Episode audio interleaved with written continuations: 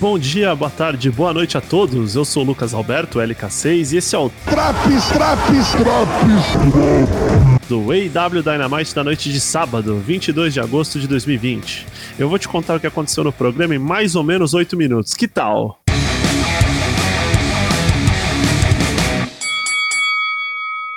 Primeiro segmento da noite é a luta do FTR com Tully Blanchard e Private Party.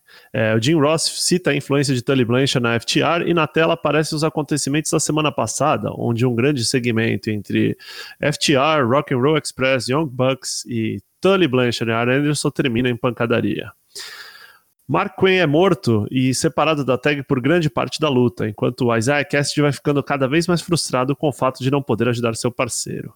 Um maravilhoso Spinebuster de Cash Wheeler quase consegue a vitória para FTR, mas a desatenção de um exausto Dax Hardwood dá espaço para Isaiah Cassidy interromper a tentativa de pin. Ele tenta acertar Cash Wheeler, que é salvo por Tully Blanchard, e logo depois um Goodnight Express, e Dax Hardware acaba pinando o Mark Quinn e garante a vitória para FTR, Logo após, temos uma promo de John Moxley, onde ele diz que é fácil para MJF falar dele e que se ele quiser, ele pode perguntar para a mulher de Moxley que ela dará toda a lista de defeitos do mesmo. Ele diz ainda que MJF um dia vai se mudar do porão da casa da sua mãe, vai perder sua virgindade e um dia também vai ser campeão mundial, mas não no dia 5 de setembro. Depois do comercial, é a vez de MJF cortar uma promo na qual ele compara Moxley a um ditador sanguinário e diz que todas as ações têm consequências. Ele finge um choro, aliás, finge não, um grande trabalho de atuação. Ele chora de verdade e diz: Olhe para o meu estado, Moxley. Algum dia eu quero ter uma família com filhos e eu não vou poder brincar com eles.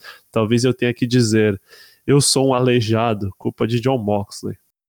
Sem conseguir terminar a promo, MJF é interrompido por um seu advogado pessoal, que diz que é, após uma campanha online com mais de 5 milhões de assinaturas, o povo clama que o Paradigm Shift seja banido e que se Moxley é mesmo um homem do povo, não teria problema nenhum em assinar um contrato concordando com essa estipulação para lutas dos dois no All Out dia 5 de setembro. O quarto segmento é uma verdadeira bagunça, uma luta entre Natural Nightmares e Jurassic Express contra The Butcher and the Blade e os Lucha Bros. Dustin Rhodes, quando consegue entrar no ringue, brilha com toda a sua técnica e mostra que apesar da idade, o veterano ainda tem muita lenha para queimar. Algum tempo depois, os vilões acabam por inverter o jogo, colocam Dustin Rhodes no campo, no canto, Pentagon sai dando o famoso chutão camisa 10 na coxa do veterano, e o Ray Phoenix vai usando suas grandes habilidades acrobáticas para dominar a luta. Passado algum tempo, Dusty Rhodes se recupera e faz uma tag para Luchasaurus que vem atropelando todo mundo feito um Juggernaut.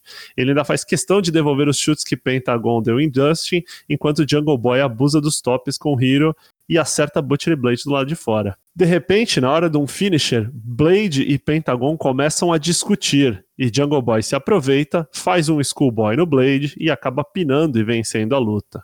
Os quatro vilões saem discutindo e quase chegam às vias de fato quando alguém manda cortar a música e sai com o microfone na mão. É Ed Kingston que sai falando pessoalmente com cada um dos quatro e diz que eles já passaram muita necessidade na vida, mas agora estão na TV e não tem motivo para eles não ganharem tudo.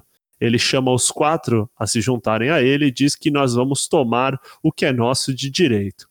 Após um abraço dos quatro, Eric Kingston acaba por quebrar a quarta parede, olhando para a câmera e dando uma piscadela, como quem diz: vai vendo, vai vendo.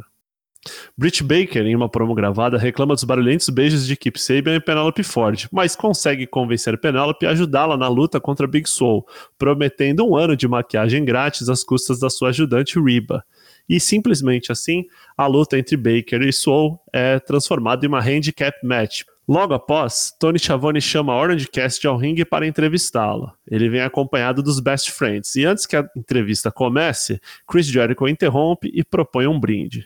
Após uma série de elogios, Jericho diz que, no entanto, os dois estão empatados em 1 a 1 e é necessária uma terceira luta para desempatar essa série. E ele então propõe uma Mimosa Mayhem Match, uma luta onde as pessoas podem perder por pin por submissão ou sendo arremessado em um tanque de uma mistura de 300 litros de suco de laranja e 500 garrafas de A Little Bit of the Bubble. Orange Cast, ao ser perguntado, dá o sinal positivo daquela sua maneira cansada bem particular, e Jericho, após o brinde, chama o Inner Circle todo ao ringue para comemorar e aplaudir. O pau come, Orange Cast toma um Judas Effect e depois recebe um banho de champanhe no rosto e nos olhos por parte dos vilões. O sétimo segmento da noite é uma luta entre a Elite, os Young Bucks e Kenny Omega contra Dark Order, representada por John Silver, Alex Reynolds e Alan Angels, os números 3, 4 e 5. A luta que no papel parecia que seria um squash fácil é uma luta, na verdade, bem parelha, com momentos de brilho dos membros da Dark Order.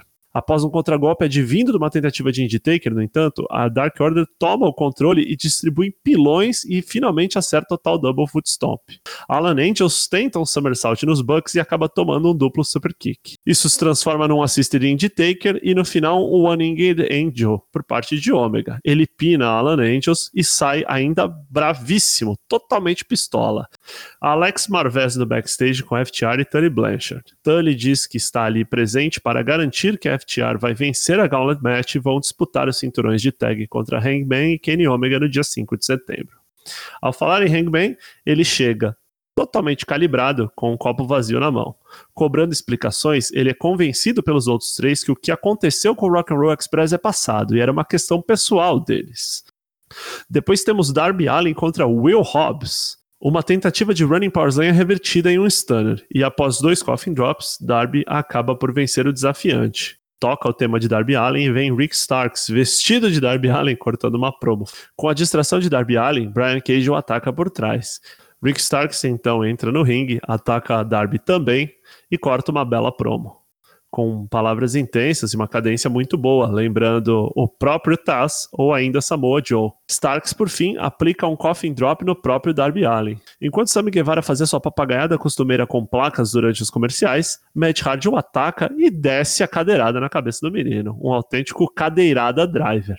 Vemos então uma rápida promo de Thunder Rosa, campeã feminina da NWA, que responde ao desafio de Ricardo Shida e diz que vem desafiar para o belt feminino da EW no dia 5 de setembro, no pay-per-view All Out. Aproveitando o ensejo, já vamos para a final do torneio feminino de tags da EW, com Nightmare Sisters, Ali Brent Rhodes contra Ivelice Diamante. Ivelice e Diamante são bem mais técnicas que as Nightmare Sisters, que parecem em alguns momentos ser só vontade e Velício arremessa Brandy Rhodes para fora. Diamante aplica um belo back elbow torpedinho e vai pinar Ellie, quando Cute Marshall então decide interromper e toma um pau de Velhice. E Ellie fica isolada no ringue, quando é pinada. E Velhice e Diamante são as campeãs então do AW Tag Team Women Cup. Elas dispensam as flores oferecidas pelos juízes e comemoram com as bandeiras de Cuba e de Porto Rico. É hora então do main event, Corey contra Brody Lee pelo Tietchan Championship.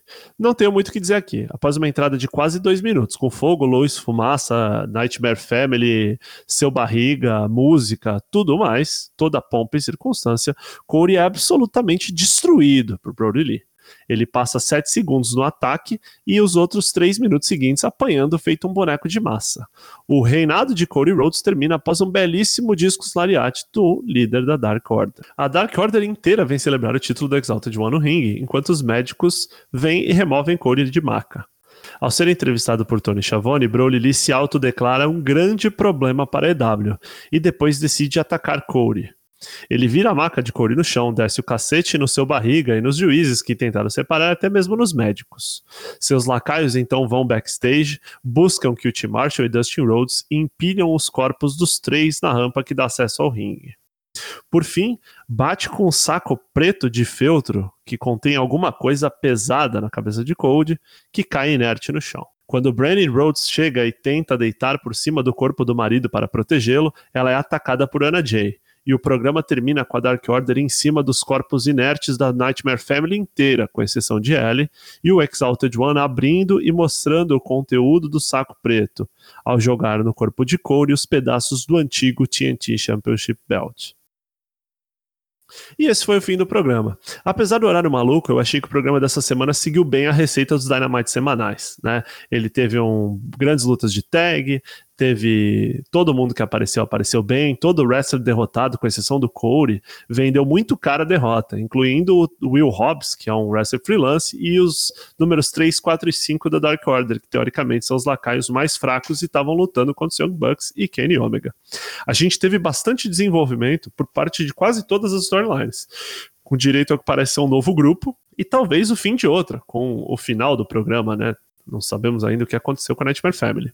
Eu entendo que um campeão ser derrotado de uma maneira tão rápida e decisiva como foi Corey pode não agradar a todos, mas eu gostei, pois acredito que se encaixa bem na história que está sendo contada. Espero que com o fim do torneio de duplas feminino, as mulheres passem a ocupar maior parte do programa. Entendo que alguns podem achar a ausência de MJF e John Moxley no ringue um ponto negativo, mas acredito que o tempo foi muito bem aproveitado e todo mundo apareceu muito bem. Esse programa leva a nota 8, achei melhor que o da semana passada, Gosto muito quando as histórias são desenvolvidas e, novamente, acho que bastante gente apareceu bem. E aí, gostou do Draps? Não esquece de conferir os Draps do Raw na terça-feira, do NXT na quinta-feira e do SmackDown no sábado, sempre disponíveis no Spotify, Deezer, Apple Podcasts ou no seu agregador favorito. Temos lives do Four Corners às terças e quintas-feiras, às 8h30 em twitch.tv barra Um abraço e até semana que vem. Tchau!